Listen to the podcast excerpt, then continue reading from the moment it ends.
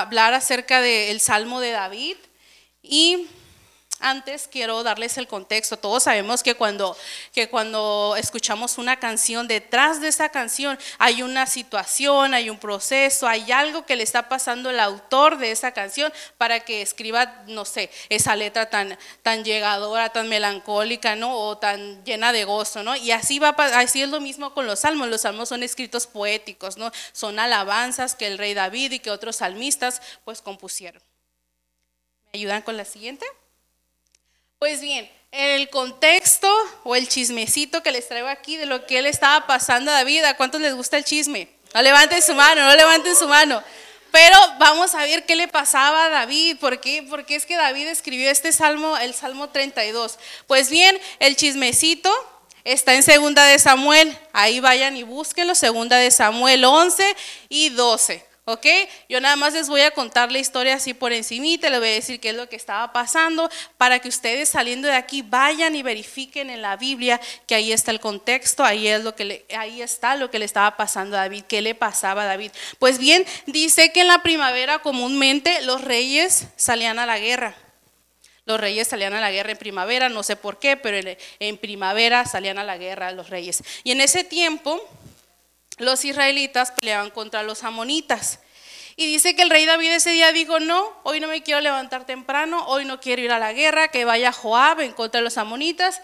dice que así le hizo. Joab se fue con todo el ejército y le ganaron a los amonitas, mientras que David se quedó en Jerusalén. Pues bien, Dicen que el rey David se levantó como después de mediodía, ¿se imaginan? Yo, le calculo que como a las dos o tres de la tarde. Imagínense, un rey que tiene muchas ocupaciones, que tiene muchas, muchas cosas por hacer y se levantó como a las dos o tres de la tarde. En eso que se levanta el rey David, se imaginan él estirándose bien a gusto, quitándose las lagañas en lo que caminaba y de repente voltea y ve a una mujer mañándose, hermosísima. Entonces ah, vemos el primer punto, hasta ahí nos detenemos y vemos el primer punto. En el primer punto vemos la pereza de David. ¿Por qué? Porque se estaba levantando tarde. Un rey con muchísimas ocupaciones, tenía un reino que gobernar y se levanta a las 2, 3 de la tarde. Imagínense. Vemos la desobediencia de David en ese, en ese punto. ¿Por qué? Porque él no estaba en el lugar que tenía que estar. Él tenía que estar en la guerra. Él tenía que estar al frente. Y no lo hizo. Vemos en el punto 2 el deseo. Porque él pudo haber visto y decir, ay, ¿qué estoy viendo? Me retiro, ¿no? Pero no, él se quedó viendo a aquella mujer. Y no, y no conforme, le dijo a sus siervos, vayan, investiguenme quién es esa mujer tan hermosa. Rapidísimo fueron, corrieron y vinieron con el chisme. Ay, fíjate que es hija de Eliam y que es esposa de Urias elitita o Urias eleteo. David meditó. O sea, primero miró, después meditó y dijo, ah, la quiero, me gusta. Y la manda a traer al palacio, se acuesta con ella y después dicen que después la mujer hizo como un ritual de purificación y se fue para su casa. Y a los días esa mujer le manda un mensaje y le dice, David, ¿qué crees? Estoy embarazada. Y David pensando, bueno, pero estos están en la guerra, su esposo está en la guerra, y lo manda a traer. O sea, dejó, dejó, dejó lo que estaba haciendo, o sea, todos aquellos pensamientos y todas esas responsabilidades que David tenía pasaron a segundo plano, porque ahora él necesitaba encargarse del problema que tenía. Y era pues encubrir el pecado que él, que él cometió. Dicen que envió, que mandó a traer a Urias y, le dijo, oye, ¿qué tal? Cuéntame cómo va todo. ¿Qué tal Joab? ¿Qué tal la guerra? ¿Qué, ¿Qué, está pasando? Y él, todo bien, Señor. Le da un regalo todavía, un obsequio y lo manda para su casa. Imagínense para qué quería que fuera a su casa. Pues ya se imaginarán, ¿no? Pues para que, para que arreglara el asunto que él había hecho, ¿no? Para que nadie se diera cuenta de lo que él, de lo que él había hecho. Entonces dice que, ¿cuál fue la sorpresa de David? Que Urias no se fue para su casa, se quedó a las afueras con todos sus compañeros de guerra. Y David al día siguiente se entera y dice, y este que no lo mandé para su casa y lo manda a traer otra vez y le dice, ¿qué pasó? ¿Por qué no te fuiste a dormir a tu casa? Él le dijo, no, Señor, ¿cómo crees? No, ¿cómo cree mi Señor? Todos mis compañeros están a cielo abierto padeciendo y cómo yo me voy a ir bien a gusto a mi casa, voy a comer, voy a beber y voy a dormir bien calientito. No, Señor, yo me quedo aquí con mis compañeros. ¿Qué nos dice esto de, de Urias? Que era un hombre íntegro, que era un hombre de palabra, de honor. ¿Se imaginan? Entonces, como no pudo, cambió de plan. Dicen que lo emborrachó para ver si así lo podía, lo podía enviar a su casa y no pudo tampoco porque pues estaba de más borracho, ni, siquiera llegó a su casa. Entonces David cambió de plan y dijo, ay no, ¿qué voy a hacer? ¿Qué voy a hacer? Entonces David envió una carta a Joab. Yo creo que la mayoría ya no sabemos esa historia, pero quiero que me presten atención porque de ahí parte por qué David escribe el Salmo 32. Y dice que cuando, cuando escribió esa carta para Joab, le dijo, ¿sabes qué? Necesito que pongas a Urias al frente. Necesito que cuando lo pongas al frente de la guerra, en el punto más peligroso, todos se alejen, se aparten para que lo maten. Adivinen con quién envió esa carta. Con Urias. La carta que llevaba Urias en su mano para Joab era su sentencia de muerte. Y él no lo sabía. Pues dicen que así pasó. Urias le entregó la carta, Joab pues obedeció porque ellos eran fiel a su rey, lo dejaron solo y ese hombre murió. Cuando aquella mujer se enteró, dice que pasó su proceso de luto, de duelo, y después el rey David hizo lo siguiente. Él la mandó, la mandó, la mandó traer para el palacio otra vez, la tomó como esposa. Y se imaginan este punto de David. David pues era el rey, él tenía el poder, tenía la autoridad, él podía hacer lo que quería. Pero con ese acto que David estaba haciendo, todo el mundo, además de ser el rey, todo el mundo le iba a adorar. Todo el mundo le iba a decir, wow, se quedó con la viuda. Y aparte la viuda estaba embarazada. O sea, ¿qué, rey tenemos? ¿Qué hombre? ¿Se pudieron ustedes imaginar? Y David, pues sí, me quedé con la viuda y además me quedé con el hijo. Pues no, lo que David estaba haciendo en realidad era cubrir su pecado. Era cubrir el pecado y cubrir el error que él estaba, que él había cometido. Pero ¿qué pasa? Que al final del capítulo 11, en el último verso, al final, al final dice, pero el Señor no estaba nada contento con lo que David había hecho, pues era obvio. Era obvio que el Señor no estaba contento. Y ahí es donde entra en acción el Señor, porque si vemos en todo el capítulo 11, el Señor ni siquiera dijo nada. Dejó que David actuara como él quería, dejó que David hiciera lo que él quisiera, porque así es Dios con nosotros, nos da esa libertad de hacer lo que nosotros queramos, porque Él ya, él ya, ya, nos había dado mandamientos y ya nos había dicho, ok, por esto, esto, esto, esto, tú no lo puedes hacer. No porque sea autoritario, porque Él sabe que no nos conviene.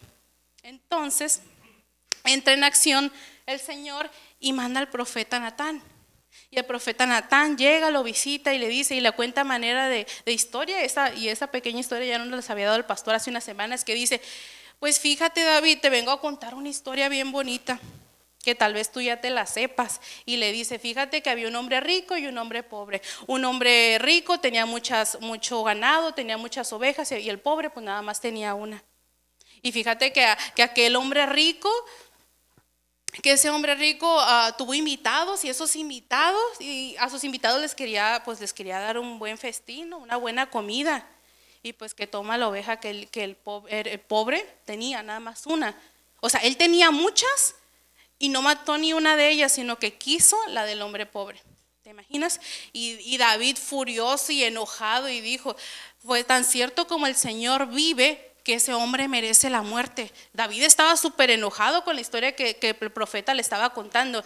Entonces el profeta, imagínense, le dice, pues sí, David, imagínate que ese hombre eres tú. Ese hombre eres tú. Y David ya quería cortar cabezas. ¿Imaginan? Entonces, eso fue lo que le dijo al profeta. Le contó la historia. Dijo, el Señor te dio todo. O sea, tú podías, tú tenías acceso a todas, muchas cosas, pero se fijan, una señal desde el inicio es que esa mujer estaba casada y David no fue bueno para respetar.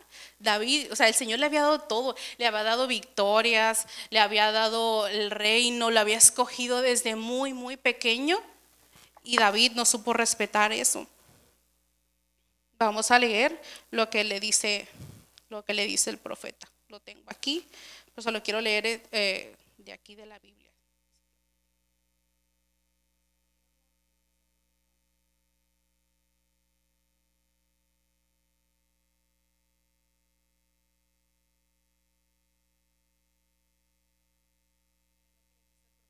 Le dice, esto dice el Señor David, yo te ungí rey de Israel y te libré del poder de Saúl, te di la casa de tu amo, sus esposas, los reinos de Israel y de Judá, y si eso no hubiera sido suficiente, David, te habría dado más, mucho más. ¿Se imaginan qué dura es la palabra del Señor cuando Él nos disciplina?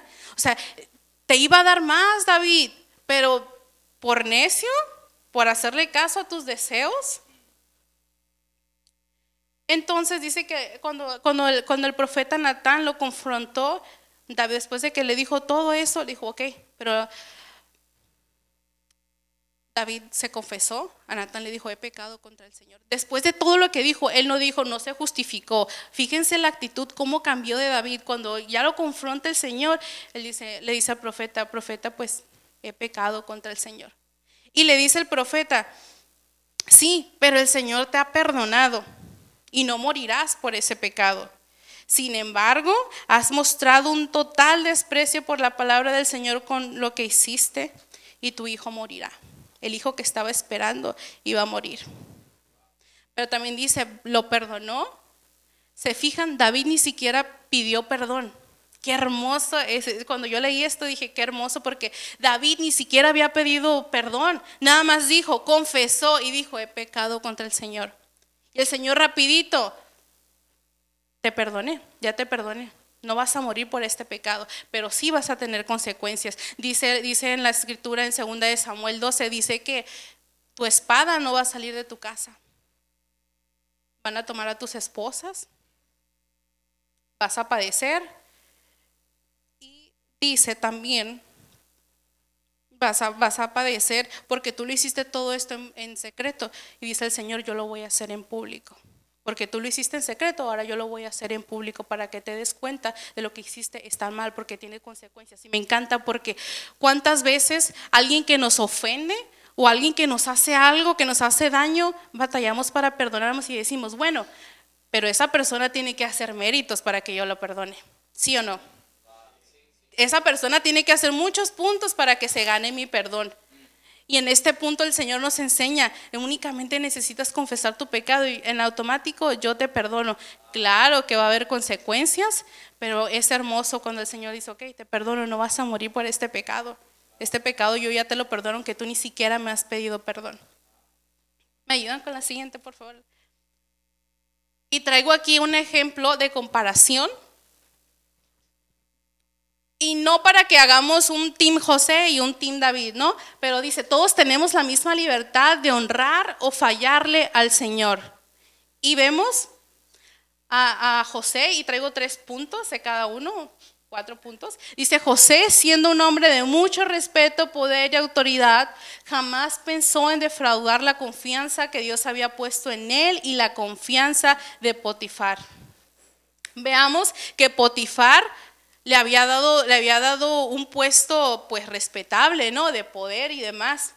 Dice que José supo respetar los límites, pues sabía que podría tener acceso a todo menos a la mujer de su amo. Potifar le dijo, tienes acceso a todo, tienes permiso de hacer todo lo que tú quieras, menos una cosa. Y esa cosa era su mujer. ¿Listo? Y José, como sabemos, fue presionado y no solo una vez, fue presionado muchas veces porque aquí, si leemos la historia está en Génesis 39, aquí les dejo la cita también para que vayan y se avienten esa historia. Pero dice que aquella mujer, la mujer de Potifar, le traía, pero lo traía, miran, cortito, lo correteaba y toda la cosa porque quería abusar de él. Era, no sé, le hacía muy guapísimo José que andaba detrás de él. Pero ¿qué hizo José? Cheque nada más la actitud de José. La actitud de José, dicen que una vez aquella mujer lo tenía pero bien encerradito y José salió corriendo que la mujer se quedó con la prenda en su mano. José salió corriendo, eso tuvo consecuencias porque aquella mujer dijo, mira que este me quería abusar de mí, que no sé qué tanto, y ya sabemos las consecuencias. No, José fue encarcelado, pero padeció por cuidar su integridad. ¿Y qué vemos en, en David? David dice que se encontraba en su zona de confort. El Señor ya le había dado victorias, ya le había dado reinos, estaba estable económicamente, tenía seis, siete esposas, imagínense estaba conforme con lo que tenía. ¿Por qué? Porque él ya tenía seis, siete esposas y él quería una, una más, una que ni siquiera era suya. Pero porque él tenía el poder y porque él podía hacer lo que él quisiera, pues la tomó sin medir las consecuencias. No respetó los límites que Dios les marcaba porque un, un el hecho de que esta mujer estuviera casada era un foquito rojo para que David dijera, ok, ya la vi, ya me eché un taco de ojo, pero no la puedo tomar porque no es mía. ¿Sale? No huyó de la tentación, sino lo contrario. No es que la vio y dijo, bueno, fue, pero fue porque él estaba caminando por ahí, pero no es culpa tampoco de la mujer, oigan, ¿eh? no es culpa de la mujer que se estuviera bañando, pues todas nos bañamos, ¿no? Pero Quiero pensar, quiero pensar que todas nos bañamos todos los días. ¿Ok? No era culpa de aquella mujer, ella se estaba bañando como todos los días. Pero tampoco fue culpa de David que él anduviera buscando a ver qué mujer se bañaba por ahí. No, no, no, sino que fue pura coincidencia. Pero la diferencia es que David no es como que miró, ah, pues está bañando, me voy. No, él se quedó, la miró, meditó, estuvo maquinando en su mente quién es esta mujer, de dónde viene, la quiero para mí, la fue, la mandó a traer y se acostó con ella. Hizo lo que le plació, lo que él quiso lo hizo. Dice que no huyó de la tentación, sino todo lo contrario. Todo lo contrario hizo David. No es como que, ah, la vi, pues ya no, la vi, me voy. No, sino que él no huyó de la tentación. Ni siquiera fueron dos, tres veces a la primera. No como José, que José pues tuvo la tentación ahí casi a diario. Imagínense todos los días en la casa de Potifar de su amo y aquella mujer detrás de él. ¿Me ayudan con la siguiente, por favor? Y podremos decir, bueno, pero esa tentación, porque Dios lo permitió? Porque Dios permitió la tentación que tuvo David, ¿no? Porque pecó. Pero veamos qué dice Santiago 1.13. Dice, cuando sean tentados, acuérdense de no decir, Dios me está tentando. Dios nunca es tentado a hacer el mal y jamás tienta a nadie. La tentación viene de nuestros propios deseos, los cuales nos seducen y nos arrastran. De esos, ojo aquí, ¿eh? de esos deseos nacen los actos pecaminosos y el pecado. Y cuando se deja crecer, da luz a qué? A la muerte. ¿Sale? La paga del pecado es muerte. ¿Cuántos lo saben?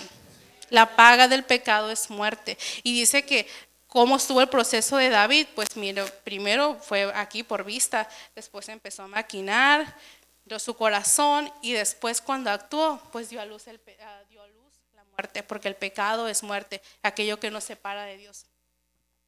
Volviendo un poquito a la historia, a la historia de, David, dicen que cuando la tomó como esposa, cuando él la tomó como esposa, ah, y cuando el profeta le dijo, ok, tu hijo va a morir, ahí empezó el proceso tan doloroso del rey, porque dicen que duró siete días el niño enfermo.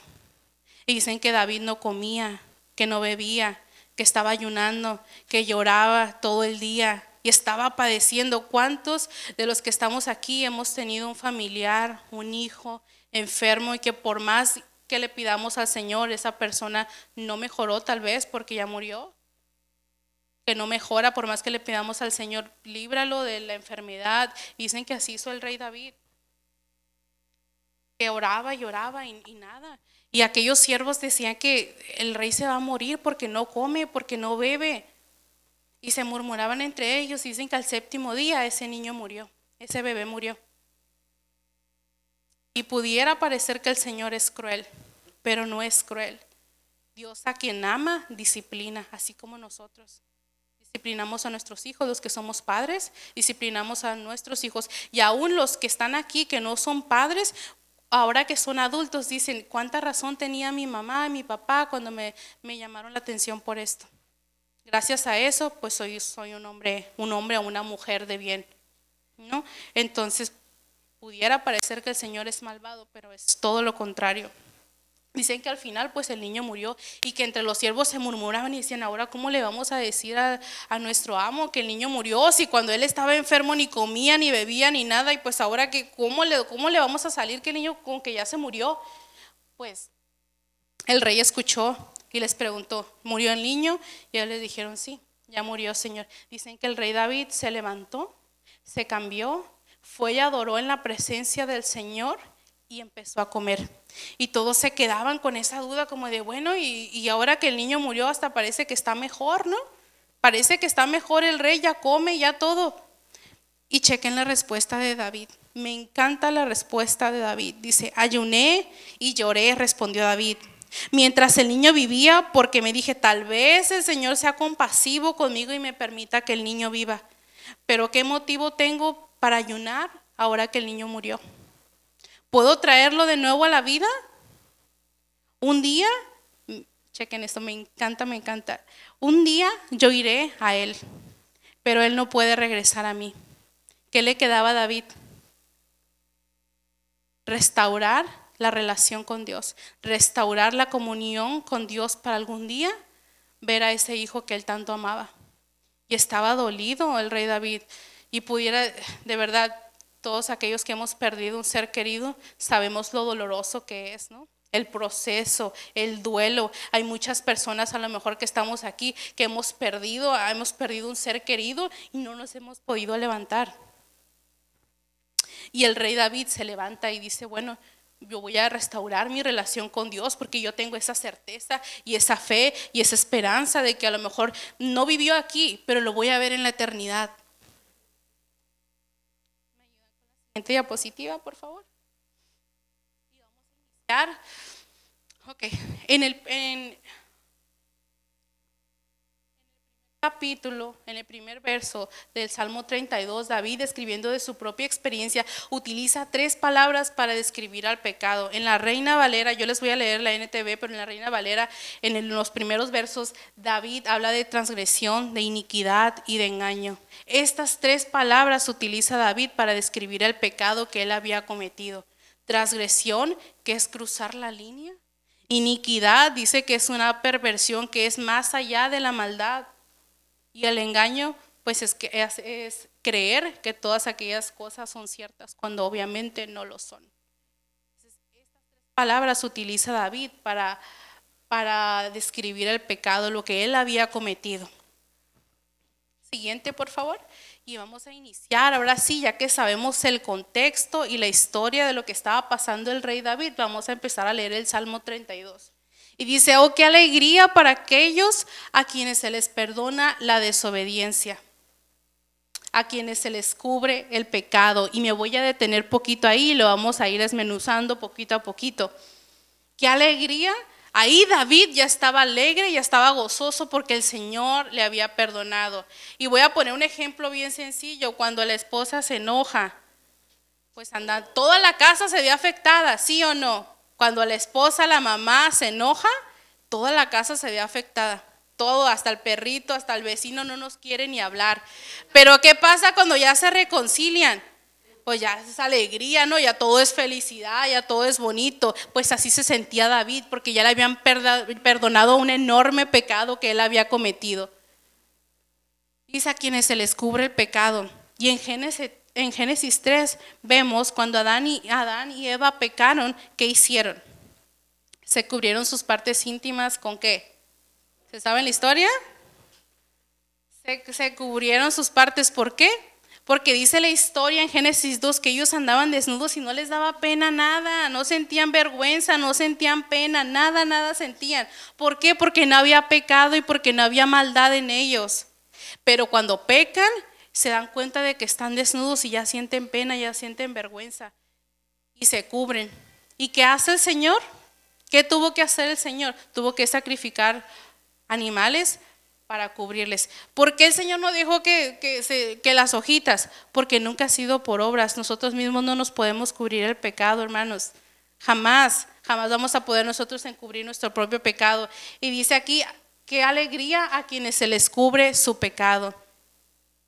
Sí, lo vuelve a reafirmar, qué alegría para, para aquellos a quienes el Señor les borró la culpa de su cuenta, los que llevan una vida de total transparencia. Mira, cuando tú y yo tenemos un secreto bien guardadito, ¿cómo nos pesa? Nos sentimos cargados, nos sentimos que no podemos más con eso. Y dice David, ya, ya lo confesé, ya me siento, mira, transparente, ya no hay nada en mí oculto. Y cuando tú y yo tenemos un secreto, siempre estamos así como de que, pensamos que todo el mundo nos ve y nos juzga, no, pero es nuestro propio secreto y nuestro propio pecado oculto que nosotros traemos. ¿Me ayudan con el verso 3, por favor? Negué a confesar mi pecado, mi cuerpo se consumió y gemía todo el día. Día y noche tu mano de disciplina pesaba sobre mí. Cuando David se negó a confesar su pecado, probablemente estaba pasando por demasiado estrés. Cuando tú y yo tenemos estrés, tenemos ansiedad, tenemos preocupaciones, todo nuestro cuerpo se ve afectado, ¿sí o no? De ahí vienen las enfermedades, del estrés. Y dice que su cuerpo se consumía, estaba tan mal físicamente como emocional, como espiritual. David estaba mal en todas las áreas de su vida. Dice que día y no, de noche tu mano de disciplina pesaba sobre mí. ¿Por qué? Porque habíamos dicho que el Señor a quien ama disciplina. Imagínate, te voy a poner este ejemplo. Imagínate que un hombre asesina a una familia completa y va ante el juez porque es un proceso, va ante el juez y le dice, mira, señor juez, yo ya sé que me equivoqué. Yo ya sé que estuvo mal. No lo voy a volver a hacer. Te lo juro, te lo prometo. Por mi madre, por mi padre, por mis hijos, yo no lo voy a hacer. Y capaz que conmueve al juez pero el juez está en una posición y le dice, hijo, yo sé que no lo vas a volver a hacer. Yo sé que aprendiste la lección, yo sé, lo puedo ver en tus ojos, pero tienes que cumplir la condena.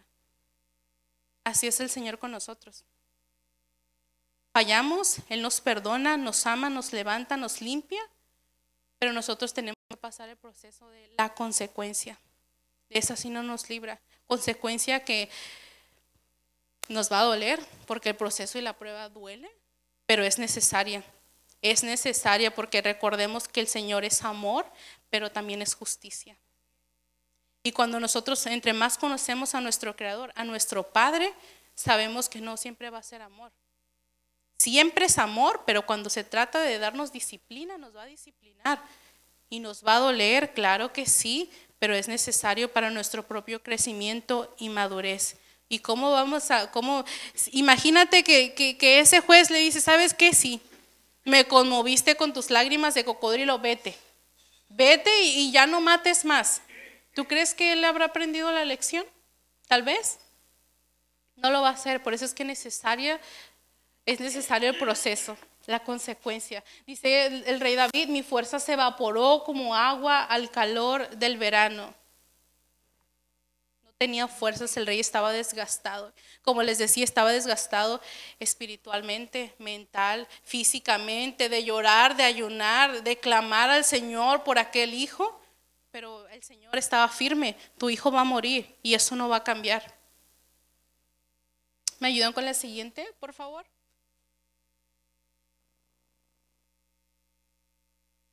Finalmente te confesé todos mis pecados y ya no intenté ocultar mi culpa. Te confesé todos, dice, no te confesé la parte que me conviene, te confesé todos mis pecados. Todo aquello que me pesaba, todo aquello que ya no me dejaba seguir, te lo confesé. Y ya no intenté ocultar mi culpa, porque a veces somos buenos para decir, bueno, yo hice esto y nos justificamos, pero es que, por ejemplo, David, es que Señor, yo sí me levanté tarde, pero es que mira todos aquellos años que yo he trabajado por lo que yo sé que tú me lo has dado, pero yo he trabajado duro. Me merecía un domingo no venir a la iglesia y quedarme en casa a gusto porque estaba haciendo mucho frío. Todos los domingos vengo, Señor, y me voy a tomar uno de descanso. Muchas, muchas cosas, muchas de las cosas que nos pasan a nosotros es porque estamos en el lugar equivocado porque no estamos donde deberíamos de estar. Y no es pedrada para los que faltaron, ¿eh? No es pedrada. Pero Ya no intenté ocultar mi culpa. David no se justificó. Si checan, David no se justificó para nada. Él no dijo, bueno, pero es que aquella mujer, ¿para qué se baña esa hora? A la hora que yo me levanté. Ya apenas abriendo mis ojitos, despegando mis ojos, quitándome mis lagañas y aquella mujer desnuda por ahí bañándose. ¿Quién la manda a bañarse esa hora o en ese día? ¿Por qué no se bañó en otra hora? No. Dice, ya no intenté ocultar mi culpa, ni me justifiqué, ni más. Confesé todos mis pecados. Y me dije, le confesaré mis rebeliones al Señor y tú me perdonaste. Toda mi culpa desapareció. Y en este día yo te invito que si tienes pecados ocultos, que si tienes secretos con el Señor, no conmigo, ni con los pastores, ni con tu familia, con el Señor, confieses todos aquellos pecados para que la culpa desaparezca. ¿Por qué? Porque la culpa es la que no nos deja avanzar. Y te voy a poner un ejemplo bien claro. El rey Saúl y el rey David. Si se fijan la diferencia es que el rey David se humilló delante de la presencia de Dios. Él luchó por que la presencia del Señor jamás se apartara de él. Sí pecó, todos pecamos porque nadie es perfecto. Y la Biblia está llena de personajes imperfectos. Pero si se fijan en cada personaje de la historia, en cada etapa, desde el Génesis hasta el Apocalipsis, el Señor rescata y levanta a aquellas personas que nadie ni siquiera voltea a mirar, que nadie tiene aprecio por aquella persona, que la, que la discriminan, que la marginan por su situación, por lo que hizo, por su pasado. Muchos de los que estamos aquí sentados decimos, es que no siento que valga tanto como para que alguien me perdone. O mira, es que tú ni siquiera sabes lo que yo hice en el pasado. Tú tampoco sabes lo que yo hice en el pasado y estoy aquí enfrente y tú me estás escuchando. Porque tenemos un Dios de poder, tenemos un Dios de amor, de perdón, que nos limpia nos restaura. ¿Sale? No hay pasado de verdad, no hay pasado tan oscuro que el Señor no pueda limpiar, que no pueda blanquear. Dice que él, borra de nuestra cuenta nuestros pecados y las deja en cero. Y no se vuelve a acordar jamás, jamás, jamás se acuerda de lo que tú y yo hicimos en el pasado. Porque dicen las escrituras que el que está en Cristo, nueva criatura es. Las cosas viejas pasaron y aquí son todas hechas nuevas. De ahora en adelante todas las cosas son hechas nuevas y no hay nada que pueda separar del amor de Dios. Nada, nada de lo que tú y yo podamos hacer nos puede separar de ese amor, porque eso es gracia, porque tú no tienes ningún, o sea, tú no metiste ni no metiste nada, no hiciste nada en este asunto para que el Señor te amara y te rescatara y diera la vida por ti. Nada, y eso se llama gracia. Cuando tú no haces nada para merecerlo, no lo merecemos, pero el Señor es tan grande, dice, Tú no pediste perdón, a lo mejor eres nuevo, a lo mejor vienes por primera vez a una iglesia y dices, bueno, pero a mí de qué me rescató, yo ni siquiera he pedido perdón por nada. Pues bienvenido, porque así es el Señor, ni siquiera le has pedido perdón ni una disculpa, ni siquiera te has acordado de Él cuando estás ah, en, angustia o cuando estás en, pecado o cuando vas a cometer algo, ni siquiera te acuerdas de que existe un Dios. Pero Dios es tan grande en misericordia que te perdona, así como el rey David y le dice, bueno, pues yo sé que ni siquiera me has pedido perdón, pero yo te voy a perdonar y no vas a morir por esos pecados. ¿Me ayudas con el 6, por favor? Dice, por lo tanto, que todos los justos oren a ti mientras aún haya tiempo, para que no se ahoguen en las desbordantes aguas del juicio. A mí lo que me dice el mientras aún haya tiempo es que no va a haber un tiempo que a lo mejor el Señor se va a quedar en silencio. Si recordamos en las escrituras, el Señor, todo el Antiguo Testamento el Señor habló por medio de profetas y les decía, ok, este pueblo está mal, levantaba profeta, lo mataban y enviaba otro profeta para hablarle a su pueblo, pero el pueblo no escuchaba porque estaba tan cegado por el pecado, por la maldad, porque su corazón estaba duro, oscurecido. Y en Malaquías el Señor guarda silencio. ¿Se imaginan? ¿Se imaginan que el Señor guardara silencio? Que tú y yo estuviéramos adorando, que tú y yo estuviéramos orando, que tú y yo le estuviéramos pidiendo y que el Señor cerrara sus oídos. ¿Se imaginan que de verdad es algo que yo no me puedo, yo no me puedo imaginar si la presencia del Señor no está conmigo? Me entristece saber la historia de Sansón que Sansón, si no se la saben, también los invito a que vayan a la Biblia, la, la, lean para que no se crean todo lo que yo les estoy diciendo, sino que lo comprueben. Dicen que Sansón, Dios le había dado algo un don, de una super fuerza, Sansón. Y él se dejó desviar. Él se desvió por mujeres. Él se desvió por el deseo.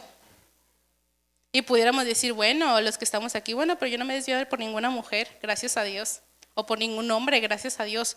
Pero a lo mejor te estás desviando, estás desviando tu atención y tu corazón de Dios en algo que no conviene. A lo mejor no son hombres, no son mujeres, pero es algo más que yo no sé, que ni los pastores, que ni el que está a tu lado, solamente tú lo sabes, que está desviando tu atención del Señor. Y volviendo a Sansón, dice que Sansón no se dio cuenta que la presencia del Señor ya no estaba con él. ¿Se imaginan? Qué tan terrible sería que tú y yo siguiéramos andando como andamos, tal vez pecando, tal vez haciendo nuestra vida cotidiana y que no nos diéramos cuenta que el Señor ya no está con nosotros, que su presencia ya no está con nosotros. Qué triste sería que nos pasara como a Sansón, sin que mientras aún haya tiempo, oremos al Señor, adoremos mientras aún haya tiempo. Dice, pues tú eres mi escondite y me proteges de las ah, me proteges de las dificultades y me rodeas con canciones de victoria tú eres mi escondite, Señor. Imagínate que te van persiguiendo y tú tienes un lugar seguro. Ese lugar seguro donde nadie te va a poder hacer daño, donde estás seguro, ese escondite es el Señor. ¿Me ayudas con la siguiente? El Señor dice, aquí David está hablando proféticamente. Dice el Señor, dice, te guiaré por el mejor sendero de tu vida, por el mejor. No vas a tener equivocación, no te vas a trompezar, no te vas a tropezar si sigues mis, si sigues mis indicaciones, porque yo te voy a guiar, porque yo te voy a conducir, te voy a decir, mira, por aquí es, por aquí no, alto, detente, retrocede. Te voy a aconsejar, dice el Señor, y voy a velar por ti. Y este, y esta, y este donde dice, velaré por ti, velar es día y noche. El Señor no va a parpadear. El Señor no se va a echar una siestecita. El Señor va a estar contigo y va a fijar sobre ti sus ojos. No te va a dejar jamás. Y eso es una promesa de verdad que me encanta. Porque dice que no, va a velar por ti, te va a aconsejar y te va a llevar por el mejor sendero de tu vida. Ojo con el 9, dice, no seas como el caballo o el mulo, que no tienen entendimiento que necesitan un freno y una brida para mantenerse controlados. Medita en ti, reflexiona si estás siendo como el caballo, como el mulo, que no tienen entendimiento y que necesitas que el Señor siempre te esté frenando. Porque, ojo, también el pastor nos hablaba hace unas semanas que la mayoría de los que estamos aquí sentados o que hemos aceptado al Señor ha sido por dolor o por amor. Y la mayoría ha sido por dolor. La mayoría de los que hemos aceptado al Señor es por dolor, porque venimos destrozados, porque venimos con un proceso, con una prueba que ya no podemos más. Señor, lo intenté con mis fuerzas y mira, pues no funcionó. Y siempre hay un punto de quiebre. Y el Señor, si, no, si, si tú no entendiste con una, con una lección, el Señor te va a dar otra. Y ese es el freno. Y te va a poner barreras y te va a decir, mira, no te voy a dejar avanzar hasta que tú entiendas que estás haciendo las cosas mal. Y así le pasó al rey David. Él iba bien. O sea, de verdad que su vida iba de su vida y estaba en el punto, en el punto en el, donde ya tenía reinos, tenía esposas, tenía economía, tenía estabilidad, tenía, mejor dicho, tenía la vida perfecta. Pero llegó el Señor y le dijo, ok, este es el punto de quiebre, David, no te voy a dejar avanzar hasta que tú entiendas. Hasta que tú entiendas que hiciste mal, hasta que tú entiendas y recapacites que has pecado y que dímelo, yo ya lo sé quiero que me lo digas, quiero que lo confieses.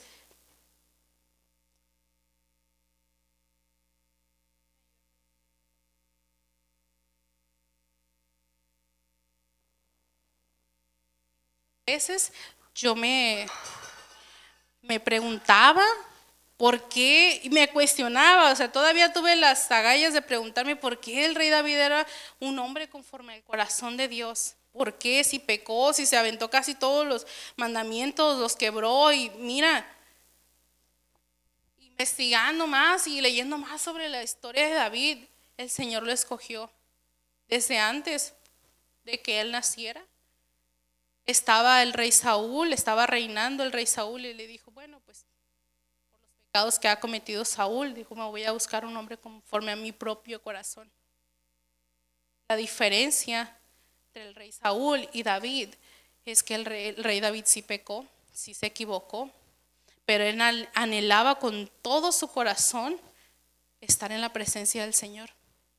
Él no le importaba el reino, si se fijan, él jamás dijo, Señor, bueno, pues me vas a, quitar a mis esposas y todo, el proceso que iba a pasar cuando el, profeta Natán lo, confrontó. Le dijo, no, nunca, nunca lloró, nunca ayunó, nunca clamó, porque le iban a quitar el reino, porque le iban a quitar la corona, porque él ya no iba a tener esposas, no. Él ni siquiera en, su, en su pensamiento siquiera estaba eso, como de, bueno, me vas a quitar todos los bienes materiales, no. Él sabía porque él fue el sucesor del rey Saúl, le quitaron la corona a Saúl para dársela a David. Y pasó muchos años para que David pudiera ser rey, cuando le lo ungieron como rey desde que él era un pastorcito de ovejas, cuando no significaba nada para la sociedad ni para su familia, cuando era insignificante, cuando nadie lo volteaba a ver y nadie daba un peso por David. El Señor ahí lo encontró cuando era pastorcito, lo ungió y tuvo que pasar un proceso. ¿Y por qué, por qué un hombre conforme al corazón de Dios? Porque él anhelaba estar en su presencia. Él jamás se centró en la culpa y dijo, bueno, ya pequé, aquí me voy a quedar, como muchas veces a nosotros nos pasa, que decimos, bueno, es que pequé y no voy a ir a la iglesia y ni siquiera orar, ni siquiera quiero voltear a ver al cielo porque siento que el Señor me, tengo miedo de lo que el Señor me pueda hacer. Tengo miedo de que mi hermano me vaya a juzgar, que mi pastor, que la iglesia. Muchas veces la culpa nos detiene. La culpa nos, nos tiene ahí amarrados. Y sabes, Muchas veces aquellos, aquellos pecados ocultos o aquellos secretos, aquellas cosas que tú y hacemos mal, que lo tenemos muy en lo oculto, eso es lo que usa el enemigo para estarte atacando. Porque el Señor ya lo ve, pero muchas veces se nos complica mucho, Señor, tú ya lo sabes. Recordemos que Él es omnisciente y Él es omnipresente. Él está en todos lados, Él lo sabe todo, ni siquiera es necesario que tú abras tu boca cuando el Señor ya sabe de lo que tú y yo tenemos necesidad. Pero ¿qué pasa? Que tenemos miedo de lo que el Señor nos pueda hacer, de lo que el Señor no puede, porque no tenemos, porque no hemos comprendido o no hemos descubierto cuál es el carácter de nuestro Padre. Yo ya sé cómo es mi mamá. Yo sé cómo me la puedo ganar, yo sé cómo me la puedo granjear, yo sé cómo puedo tenerla contenta. Porque la conozco, porque es mi mamá, porque vivo todos los días con ella, porque sé cómo se levanta. Yo sé que cuando está de malas mini me le acerco porque la conozco. Qué bueno que no está mi mamá aquí.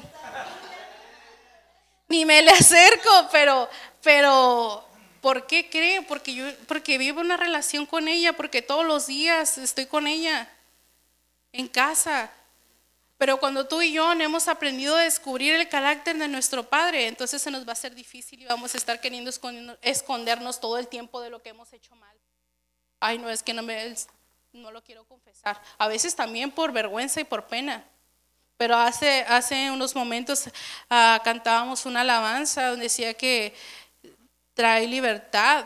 Cuando nosotros hablaba acerca de la libertad, yo decía, sí es cierto, porque nosotros si, si tenemos un padre amoroso, y le tenemos confianza, le vamos a decir lo que hemos hecho, aunque ella sabe, y vamos a, va a haber libertad en nuestra vida, no va a haber esa culpa ni nada porque Dios ya nos perdonó, pero muchas veces también nos ponemos a pensar qué va a decir el hermano, qué van a decir los demás, mira que me van a juzgar, pero nunca tomamos en cuenta la importancia de qué va a decir nuestro Padre. Cuando nosotros pecamos, cuando nosotros fallamos, que ese sea nuestro filtro, hermanos ¿Qué piensa nuestro Padre si hacemos esto? Si lo dejamos de hacer, si dejamos de hacer esto, ¿qué va a decir el Señor? ¿Voy a lastimarlo? ¿Voy a lastimar su corazón? Eso es lo que no nos ponemos a pensar porque tomamos más en cuenta y con más importancia lo que dicen los demás, los que están a nuestro alrededor, ¿qué va a decir? Y con, y con esto, yo toda de verdad, hasta, hasta ahorita, hace unos momentitos, yo hablaba con Claudia y con hermana Rosita y yo decía, yo he hecho berrinche toda la semana, me tengo que confesar. Le he hecho berrinche con mi padre toda la semana porque hablando de acerca, yo me, yo me de verdad que me super identifico con el Salmo 32 y exactamente donde David pierde a su hijo. Y yo decía, Señor, ¿será que sí lo comparto? ¿Será que sí, de verdad? Me da, ya sanaste esa parte de mi vida, pero hay momentos en los que pesa y, duele. Yo le decía, hermana Claudia, yo siento que yo no, no puedo y he hecho berrinche con el Señor para decirle, ay Señor, confírmame, yo estoy como Gedeón, confírmame si sí, dame otra confirmación, a ver, dame una pista, si sí, lo hablo, no lo hablo, si lo digo, no lo digo.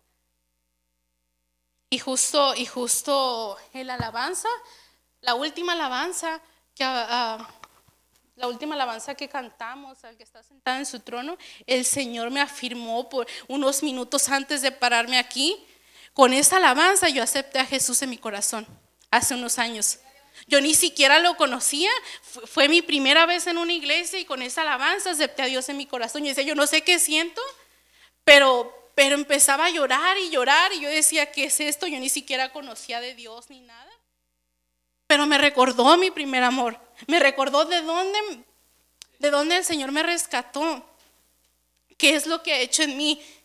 Y, y hace unos años hace unos años eh, tuve un proceso muy doloroso, posiblemente pues es parecido al del rey David, al Salmo 32, donde yo, le, yo me aferraba a algo y yo le decía, Señor, por favor, no me quites esto que yo tengo, no me quites a mi bebé, por favor, yo lo quiero, deseo. Por favor, le oraba mucho al Señor, ni siquiera... Ah, ni siquiera me ponía a pensar, ni siquiera yo podía pedirle perdón a Dios por lo que yo había hecho.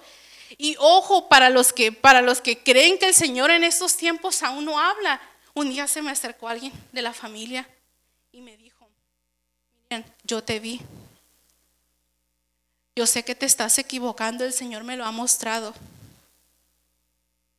Y yo todavía con cara de indigna, yo, ah, pues, ¿qué estoy haciendo? ¿O qué hice? Todavía porque a veces nos justificamos y hasta nos ponemos dignos cuando el Señor nos habla y decimos, y yo todavía en mí pensé, dije, pues no sé, esta que se habrá cenado en la noche para que venga y me diga, porque dije, no, como que esta cenó muy pesadito para que venga y me diga a mí que, que el Señor le dijo y que, y, que, y que esto. Y a los meses estoy en mi proceso. Fue un embarazo súper difícil y yo le rogaba y me hincaba y le lloraba al Señor, pero ya había hecho todas las cosas mal desde el inicio. Yo, lo había, yo sabía que estaba equivocada, pero en mi mente y en mi corazón jamás pensé en pedirle perdón primero a Dios. No lo hice porque yo estaba, yo estaba en mi proceso y decía, ni siquiera para adorarle, solamente me hincaba a llorar y decirle, Señor, yo quiero que este hijo que nazca, yo quiero que este bebé de verdad se quede conmigo. Por favor, concédeme, te lo ruego, te lo suplico. Y me aferré varias semanas, varias semanas estuve en estudios, ecografías y demás, y nadie me daba una solución y yo estaba súper desesperada. Y ahí fue cuando me acordé, bueno, Señor, voy a orar más. Se me hace que me está haciendo falta oración. Todavía, y, y me identifico con David porque dice que el engaño o sea, describe al pecado como engaño. Yo sabía lo que estaba haciendo mal. Y ni siquiera era más mi dolor lo que pesaba que en, pedirle perdón a mi Señor. Entonces yo duré varias semanas así, en dolor, en sufrimiento, pero yo no quería ir a un hospital hasta cuando además ya no pude, ya no pude con el dolor. Ya habían pasado varias semanas y yo ya no podía con el dolor. Y decía, de verdad, me hacía la fuerte por, por mi familia. Y yo decía, ya, o sea, de verdad ya pasaron varias semanas, me estoy sintiendo súper débil, me estoy sintiendo súper mal, tengo muchísimo dolor y fui a un hospital y, en lo que iba el camino, el pasillo se me hacía súper largo y en, y en mí, en lo que yo iba caminando, pesó como una convicción de lo que yo había hecho mal. Mientras yo caminaba y fue como si una venda se me cayera de los ojos y me incliné y pedí perdón. Confesé mi pecado porque ni siquiera se lo había confesado al Señor. Ella ya lo sabía y todo, pero yo ni siquiera tuve ese momento de pedirle perdón. Y en ese momento me incliné y le dije, Señor, perdóname porque yo lo hice mal, porque no te tomé en cuenta. Por muchas cosas yo me puse a cuentas con el Señor. Sentí paz. Yo sentí en ese momento, a lo mejor era que yo me estaba aferrando, pero yo en ese, yo en ese momento sentí que ya no estaba, que mi bebé ya no estaba en mí, Y me dio paz. Al momento que yo entré con la doctora y me dijo, Miriam, pues es que te tardaste mucho, ¿eh? te tardaste mucho en venir. Esto pudo haberte causado una infección. ¿Por qué lo hiciste? yo, pues yo, yo seguía llorando, pero la doctora ni siquiera entendía el por qué, a lo mejor entendía que era por, por la pérdida, pero ni siquiera yo estaba llorando por, por, por la convicción que Dios había traído en mí, por, porque yo dije, ya, ya basta de, basta de engaño, basta de, de, de encapricharme con lo que yo quiero. Le dije, Señor, está bien, yo te lo entrego, te entrego a mi bebé. Yo sé que tú haces todas las cosas nuevas, yo sé que tú me perdonas, yo te lo entrego, ya no puedo aferrarme más. Cuando la doctora me pregunta por qué lo hiciste, yo, o sea, todavía me estaba dando el herido diciendo, bueno, puse en peligro mi vida, puse en peligro la vida de mi hijo porque se iba a quedar sin madre, mi mamá, mis hermanos. Yo dije, tanto fue el engaño, tanto fue aquello oculto que yo tenía, todo lo que había hecho mal, que puse en peligro mi vida puse en peligro mi vida, no siquiera me importó nada, porque era lo que yo quería, porque yo me estaba aferrando a algo que obviamente el Señor no me quería dar, porque no era mi tiempo. Entonces, cuando, cuando yo leo esto y leo el, el rey David, ¿cómo es que se levanta? Yo pasé mi proceso largo, fue largo después de eso, depresión, medicamentos y todo, pero estoy ahora aquí compartiéndoles y yo le decía, hermana Claudia, yo no puedo, siento que a mí me da pena, me da vergüenza, ya el Señor sanó eso, pero me sigue doliendo. Y dice, hermana Claudia, yo no puedo, yo no puedo de verdad compartir esto. Y me dijo, pues si puedes. Y yo dije, bueno, entonces yo cómo quiero que los demás que ustedes que están ahí sentados sepan que hay un Dios de poder. No te estoy diciendo que el Señor me levantó y que estoy aquí parada frente a ti hablándote de un Dios de poder porque soy ya perfecta. No, porque lo que te quiero compartir es que hay un Dios de poder, de perdón, de amor y de misericordia. Yo no soy perfecta, pero Dios en mí sí. Y eso es lo que yo te vengo a compartir el día de hoy. Yo no, no, no, Dios me levantó, me restauró. Yo sé que es un proceso y que Dios aún me sigue limpiando y que Dios aún me sigue puliendo porque tiene mejores cosas para mí, pero no porque sea perfecto. Yo te diga, ay, mira, ya estoy aquí dándote el mensaje el domingo porque el pastor se fue. No, porque yo te quiero compartir un Dios que te ama a pesar de tus errores. Y cuando David decía en el Salmo y decía, borró de mi cuenta, ¿sabes? Todos los pecados que tú tienes, que has cometido, que cometiste y que vas a cometer, que vas a, que vas a cometer, perdón, ya alguien lo, lo puso en su cuenta. Señor Jesús. Dice Señor Jesús, si algo tienes que decirme, ponmelo a mi cuenta. Si tienes miedo de lo que te vayan a hacer, las consecuencias, yo ya pagué por eso. Por los pecados que tú cometiste, por los que estás cometiendo y por los que vas a cometer, yo ya pagué el precio. Y no fue, no es un precio cualquiera, a precio de sangre. Su vida dio por ti y por mí en la cruz del Calvario. Ahí están los pecados. Dice, ponmelo a mi cuenta. Todo lo que debas, ponmelo a mi cuenta. Lo que hiciste, no has pedido perdón, confiésamelo. Yo ya lo sé. Yo ya lo sé. Necesito que lo confieses y me pidas perdón y yo te voy a, es obvio que yo te voy a perdonar y te voy a restaurar y te voy a levantar y te voy a, dice el Señor que nos da una paz que sobrepasa todo entendimiento. Quieres salir aquí sin cargas, sin preocupaciones, has hecho daño, hiciste daño, te hicieron daño y tienes ahí eso que no te deja avanzar, esa carga, eso pesado ya entrégaselo a Dios. Ya es tiempo de entregárselo a Dios porque Él ya te perdonó, pero es difícil a veces pensar que alguien nos puede dar algo sin, a, cambio sin, de nada. ¿Es tan difícil? O pues cuando alguien nos da un regalo así de la nada es como de, ¿y este que habrá hecho? ¿O y esta que habrá hecho? ¿Qué mosca le picó? Porque estamos tan acostumbrados a que nos traten mal, a que nos gusta la vida difícil, que cuando alguien viene y nos da un regalo, pensamos, bueno, pero pues hoy no es Navidad, hoy no es, hoy no, no es día 14 de febrero como para que venga y me traiga cosas. No, el Señor te da un regalo el día de hoy, que es la salvación y perdón de pecados. No tienes que hacer nada. Nada tienes que hacer, un esfuerzo, son simplemente venir a su altar, confesarle tus pecados y que Él te perdone y que salgas renovado y que no peques más. Por favor, medita, reflexiona en lo que tú has hecho mal, en aquellos pecados ocultos que tú tienes que no le has contado a nadie, que no te deja avanzar, que no te deja seguir. Gracias por escucharnos. Si te gustó el mensaje o sabes de alguien que debería escucharlo, compártelo. También te invitamos a que nos sigas en nuestras diferentes redes sociales que te estaremos compartiendo en la caja de descripción y así puedas acompañarnos en nuestros siguientes eventos. De nuevo, gracias por apartar un tiempo para escuchar lo que Dios tiene para ti. Ten una bendecida semana.